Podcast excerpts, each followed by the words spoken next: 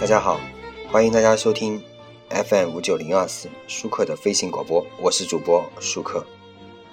呃，最近啊，我看到很多媒体在声讨一个打车软件，滴滴打车啊，各个打车软件，理由就是损害了老年人利益。比如说啊，新浪的湖南曾经说过，说，呃，为了爸妈，请卸载打车软件。打车软件方便年轻人，却让不会用智能手机的老年乘客打不到车了。这场这场打车软件的竞争中啊，他们才是真正的弱势群体，请体谅他们的苦衷，少一份懒惰，多一份关心。为了老人孩子，请卸载打车软件，你愿意吗？啊，同样的，《人民日报》呃登了一个文章说，马云，马云说的是打车软件让我妈打不到车。昨晚，马云在来往中写道：“老人享受不到竞争红利优惠，连起码的打车服务也没有了。”我父亲说，要不是我公司参与到这个竞争，以及看到很多年轻人喜欢，他早就骂上门来了。马云称，不怕烧钱，更不怕竞争，他最怕伤害用户利益，特别是老人孩子的利益。看到这些呢，我想到了别人曾经说过一句话：无论对于出于是道德感、同情心，或者政客对选票的争取，对弱势群体的倾斜，往往起到反效果。这句话同样适用。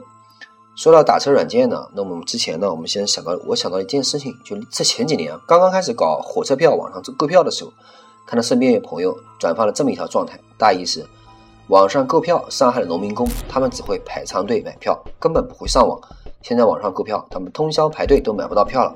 还拍了一幅以前从老新闻上扒下来一张图，一个农民工买不到票，痛哭流涕的照片，转发量极其巨大，就差加一句：一起抵制幺二三零六了。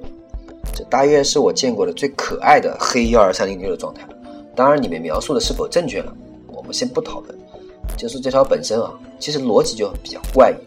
票其实是有限的，你觉得网上购票不公平，我还觉得排队购票不公平呢，对不对？通宵排队这件事儿，民工是要比白领、学生群体是有优势的。如果要照顾农民工群体而取消，难道是农民工群体利益比其他人的群体利益更重要吗？票数有限的情况下。照顾一个群体等于对其他群体利益的损害。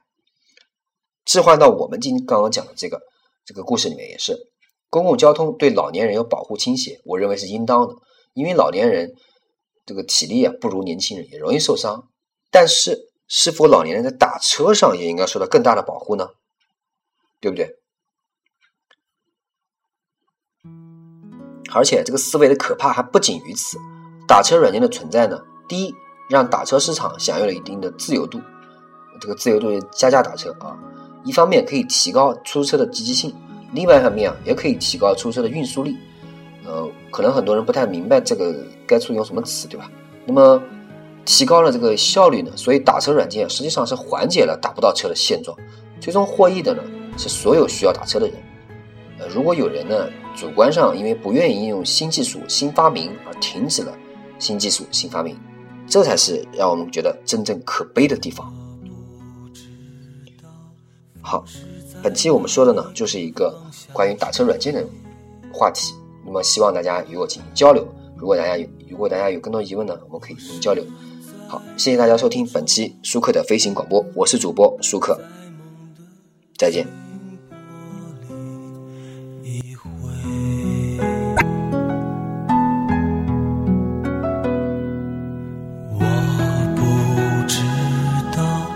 风是在哪一个方向吹，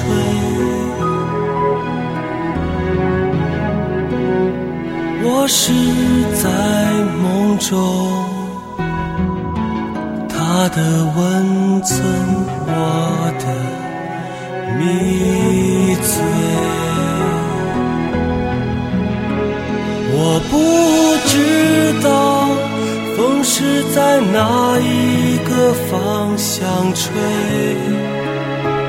我是在梦中甜美是梦里的